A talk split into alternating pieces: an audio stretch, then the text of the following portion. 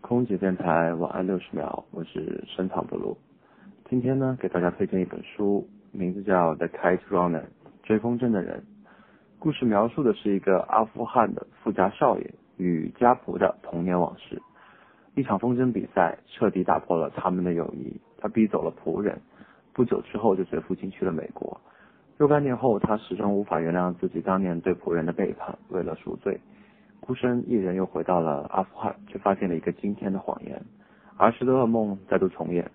最后，少爷重新做出了自己的抉择。这本书呢，感觉没有许多的虚焦醉文，更没有无痛呻吟，而这个故事感觉非常的残忍而又美丽。